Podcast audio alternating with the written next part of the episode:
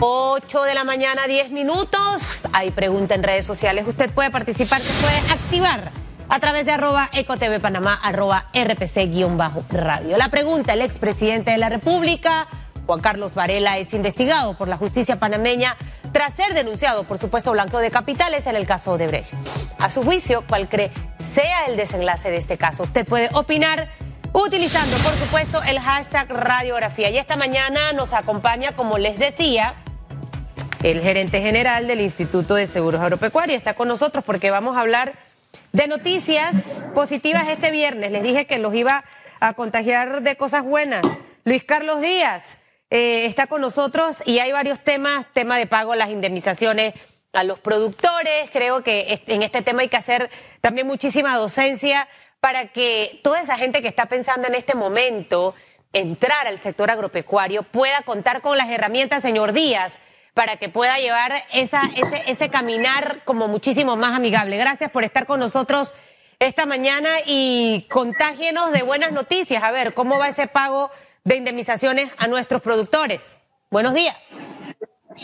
Eh, muy buenos días. En primer lugar, gracias a ti, Susana Elizabeth, por permitirnos llegar a, a, tu teleaudiencia, ¿no?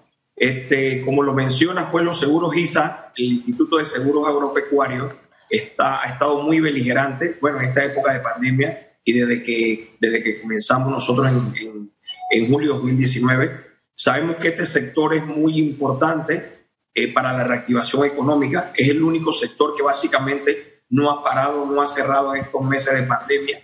Estos tres meses ya que llevamos de pandemia, el sector agropecuario ha continuado con sus actividades, los productores han seguido sembrando, eh, preparando sus tierras para la zafra venidera de ahora del, arroz que ya comenzó.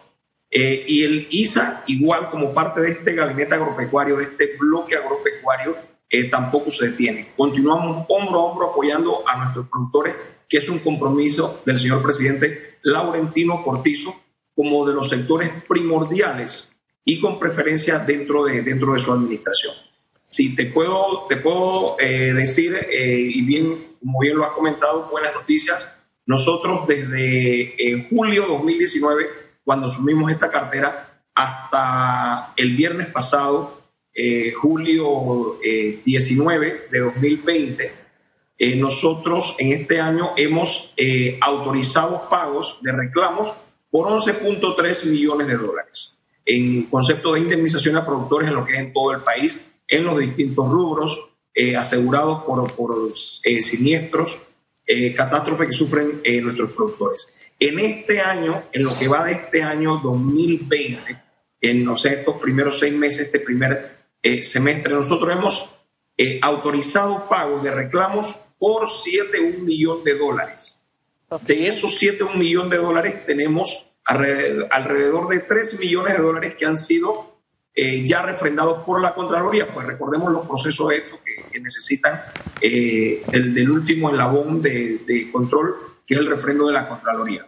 En el día de hoy, por ejemplo, te, eh, te puedo decir, estamos, se están haciendo entrega de pagos simultáneos en las provincias de Chiriquí, de Veraguas, de Herrera, de Los Santos y en Colón. Nuestro gerente regional en, en pocos minutos va a estar en un acto entregando pagos allá en la provincia de Colón, en compañía del señor ministro Augusto Valderrama, que se encuentra en una actividad eh, de gira en la provincia de Colón. Así que, el, como dice el eslogan, el agro no se detiene. Escuchamos también al gerente del Banco Nacional que acabó de, eh, pasar. Este, somos un solo bloque. El, Banco Nacional es parte también de ese, eh, de ese esfuerzo al, al, sector agropecuario y el agro no se detiene. Nosotros continuamos eh, hombro a hombro con, con, nuestros productores y bueno, estamos aquí en plena pandemia, incluso con, con poco personal, eh, con pocas personas afectados, golpeados también por, eh, por la pandemia, pero como bien lo decías tú hace unos minutos, hay que ser positivos. somos positivos de que vamos a superar esta situación. El panameño es una, es una persona aguerrida, igualmente nuestros productores que incluso no han parado eh, su actividad y estamos seguros que vamos a salir adelante y más fortalecidos de esta pandemia. Y nuestro sector, pudiéramos decir, el sector agropecuario, si hay algo bueno que nos ha traído esta pandemia, es la reiteración de que el sector agropecuario, si no es el principal, es de los principales eh, rubros y actividades que tenemos en nuestro país y que debemos fortalecer, porque es el encargado de producir los alimentos para nuestra población. y en la vía de lograr esa soberanía alimentaria, eh, el sector agropecuario juega un papel primordial y fundamental. ¿Qué representa estos pagos eh, en este momento? O sea, mucha gente, señor Díaz, eh, está atravesando por una situación complicada, producto de lo que arrancó desde el mes de marzo. Eh, contratos suspendidos, gente que no cuenta con suficientes recursos en casa para poder hacerle frente a sus compromisos. Y el hablar de este pago de indemnizaciones a productores, sin lugar a duda, y si me cuenta usted que de manera simultánea hoy se están haciendo estos pagos en varias provincias y regiones del país, esto definitivamente que va a inyectar nuestra economía. Quisiera que usted me explicara cómo esto va a impactar de manera positiva tanto hogares de productores como hogares de no productores. La totalidad, totalidad que se va a pagar sería los 11.3 millones de dólares y en cuánto tiempo y si, y, si todavía quedaría algún saldo pendiente porque me hablaba allí de los reclamos, de los que han sido admitidos, otros no.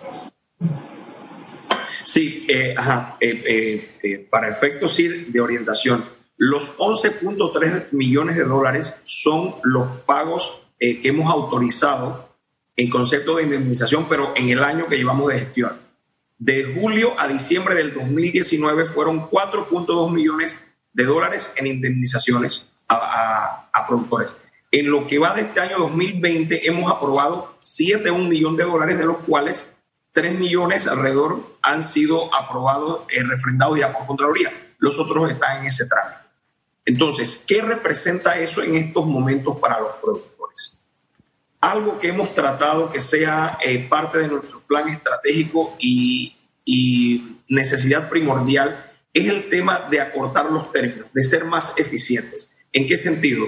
Los pagos y el dinero que no es oportuno se pierde, se va con los intereses. Los productores constantemente están en sus actividades, eh, presentan siniestro, eh, presentan eh, su reclamo, debe presentar su documento, se conforma el expediente. Eso viene a nuestro departamento de reclamos o departamento de ajuste, a nuestro comité, y entonces una vez que es aprobado allí, le confeccionamos la resolución y entonces se procede, se procede a la, a la notificación del productor que en esta época de pandemias acortamos dos pasos en uno. ¿Qué, qué fue lo que eh, buscamos? Logrando una agilidad de tiempo.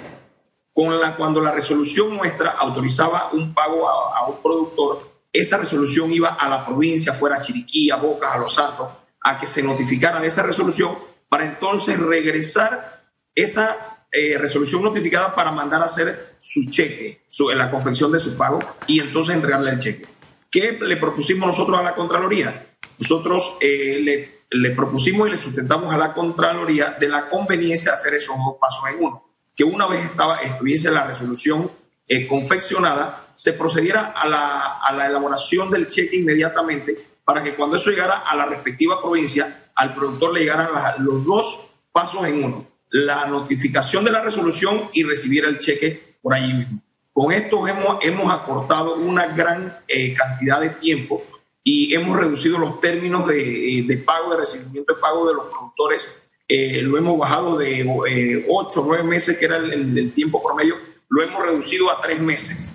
Tres meses, incluso contando estos un mes y medio de pandemia hubo mucha para, por todo que fue una cuarentena, una para total, porque estaba comenzando la pandemia y este, había menos información sobre eso. ¿no? Entonces, con todo y eso, hemos, hemos estado tomando el, el, tiempo de tres meses. Tres meses que ellos, ellos consideran que es, es bastante oportuno, es bastante rápido. Sin embargo, las metas nuestras, donde queremos llevar eh, los seguros ISA pagando estas indemnizaciones, es a máximo 45 días desde, desde que su expediente está, está formalizado. ¿Por qué? Eh, por, precisamente por, lo, por la pregunta que nos hacías, eh, Susan Elizabeth que el dinero que no es oportuno no funciona. Tiene que ser el dinero de manera oportuna porque los productores trabajan con financiamientos de bancos, eh, financieras, casas comerciales, cooperativas, pues que son entidades crediticias también, y entonces les urge ese pago de la manera más ágil y oportuna. Entonces, en, base a eso nosotros hemos, estamos trabajando para cortar los términos y ser más ágiles en, las emisiones de pólizas y en, en la respuesta de los pagos para los productores. Ahora bien, eh, aclarado, porque eh, como fueron tantas cifras que fue dando, todavía nos quedarían pendientes cuatro millones de dólares en conceptos de, pago en esas indemnizaciones. Le hago varias preguntas para que me las responda. La primera, eh, ¿cuándo se culminaría con este pago de esos cuatro millones?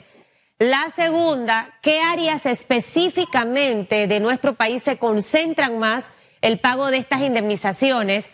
Y tercero, ¿desde qué época vienen estos pagos atrasados? Porque personalmente conozco en el área de Crévalo, Jalange, en Chiriquí, productores de sandía, de melón, eh, que estaban esperando estos pagos, uf, yo creo que fue en la época del gobierno del señor Varela, eh, para que esas tres respuestas me las pueda dar.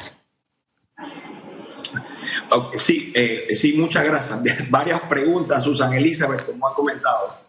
Este, bueno, en cuanto a, los pagos, la antigüedad de los mismos, nosotros aquí nos hemos encontrado dentro de todos esos pagos que hemos autorizado, hay pagos de años anteriores, de 2018, el reclamo de 2018, 2017, 2016, hasta el 2015 hemos eh, visto reclamos. Nosotros lo que hicimos fue priorizar el pago de los reclamos más antiguos porque lo considerábamos justo eh, de las personas que tenían más tiempo pendiente esperando por esos pagos. Y hemos venido con, con la idea de ponernos al día con esta cartera eh, eh, que adeudaba el seguro agropecuario.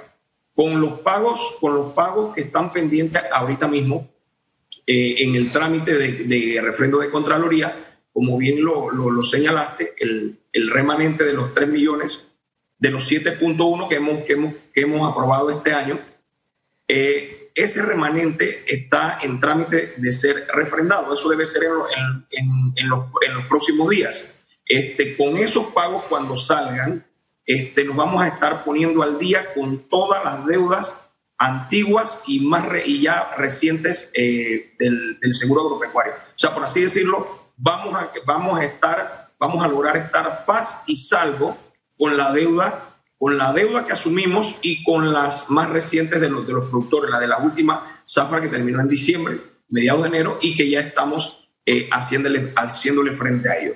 El rubro eh, que, más, eh, que más se invierte, más siniestrado, es el del arroz, que es el, el principal alimento del panameño, que se consume todos los días, varias veces al día. ¿En qué provincia? Bueno, se produce mucho en la provincia de Chiriquí, eh, de Los Santos, Veraguas, Coclé, el área de Panamá Este, el área de Panamá Este que, se involucra lo que es desde Felipillo hasta Darien. Esa es una sola asociación, la Asociación de Panamá Este, muy productora también, eh, se produce mucho arroz. Eh, ellos también ya están en, plena zafra, comenzando el área de Panamá Este. Y, y, bueno, la idea de que, eso, de que esos pagos se hagan, de forma oportuna es para que ellos puedan hacer reinversión en, en las nuevas cosechas. Y, y, hoy día los necesitamos más que nunca a nuestros productores eh, en esta época de pandemia, que se ha, eh, se ha reiterado eso, ¿no? En temas de pandemia, que esta todavía no logramos superarla y con el favor de Dios la vamos a superar, pero superamos esta y no se sabe si vuelve otra pandemia más adelante. Entonces, el norte nuestro, el norte de Panamá, tiene que ser la soberanía alimentaria y hacia esa vía es que vamos. Ese es el norte de la administración del presidente Laurentino Cortizo en, en eh, relación a lo que es el sector agropecuario. no sé si te, te, contesté todas las preguntas o se me quedó alguna de las que me hiciste. Ese productor, por ejemplo, que ahorita nos está viendo y nos escucha, que a lo mejor eh, no se ha acercado para decir perdí mi producción por esto o por aquello. Eh, tiene la oportunidad de hacerlo, qué tiene que hacer, cuál es el trámite, eh, que debe aplicar en este momento? Eh, no, eh, por supuesto, las puertas de la, del seguro agropecuario están abiertas. si ha obviado alguna documentación o tiene algún reclamo, incluso siempre en, todas las intervenciones que hacemos, mandamos un mensaje que alguna, alguna eh, deuda que no nos aparezca registrada acá o que les conte que tenga el, el seguro agropecuario con ellos, que por favor se acerquen. El, seguro agropecuario tiene 23 agencias a nivel nacional. Se pueden acercar, acercar a cualquiera de ellas, eh, presentar su, eh, su reclamo, presentar su documentación, eh, si hay algo que no, que no tenemos registrado, o sea, con mucho gusto. Esto es puertas abiertas, también se atiende por consultas por redes sociales, por nuestro call center, que es 504-4003, las redes sociales, Instagram, Facebook, también nos consultan personalmente también, si se saca la, la cita debidamente, los atendemos con mucho gusto en la, institución eh, así que hay eh, muchas formas, eh, un abanico de opciones para que la gente pueda acercarse al seguro agropecuario a recibir orientación. Igualmente los que quieran este, un nuevo seguro. hay mucho desconocimiento en la población acerca de esta institución. Uno de nuestros, de nuestros objetivos estratégicos también es que el, que el nombre de ISA se empodere, que se sepa que es una aseguradora que para efectos legales es una aseguradora, una aseguradora del Estado, pero enfocada a los seguros del sector agropecuario, en todo lo que tiene que ver en el, en el sector agropecuario. Entonces es importante que la gente eh, lo conozca, todo lo que se ofrecen eh, en, en, estos, en estos seguros agropecuarios, que se ofrecen también dentro de los complementarios, se ofrece el seguro de vida, que es un seguro muy noble, eh, dirigido a, a pequeños productores, a jordaleros, y a la persona que desea adquirirlo, ¿no? seguros sumamente accesibles eh, que ni siquiera se compiten en este, en este rubro con otras aseguradoras del ramo. O sea, es un segmento básicamente para el, para el sector agropecuario. Entonces, siempre tratamos de hacer una docencia de, de, de qué es lo que se hace en nuestra institución, cómo lo hace y que para todos los efectos, o sea, es, es una, eh, es una aseguradora. Es una aseguradora, pero enfocada al sector agropecuario. Bueno, 504-4003 para los productores que nos han escuchado y, qué bueno que va a haber platita en la calle. Estamos hablando de 7.1 millones que se pagaron, 4.2, nos quedarían 4 millones por pagar. Y si usted de repente tiene alguna situación, puede acercarse a cualquiera de las de las sucursales que tiene Lisa para que pueda orientarse y que pueda obviamente beneficiarse de esas herramientas que le proporciona el Estado. Muchísimas gracias al director Luis Carlos Díaz, gerente general del Instituto de Seguro Agropecuario, por habernos acompañado esta mañana. Que tenga un excelente fin de semana. Un abrazo en la distancia.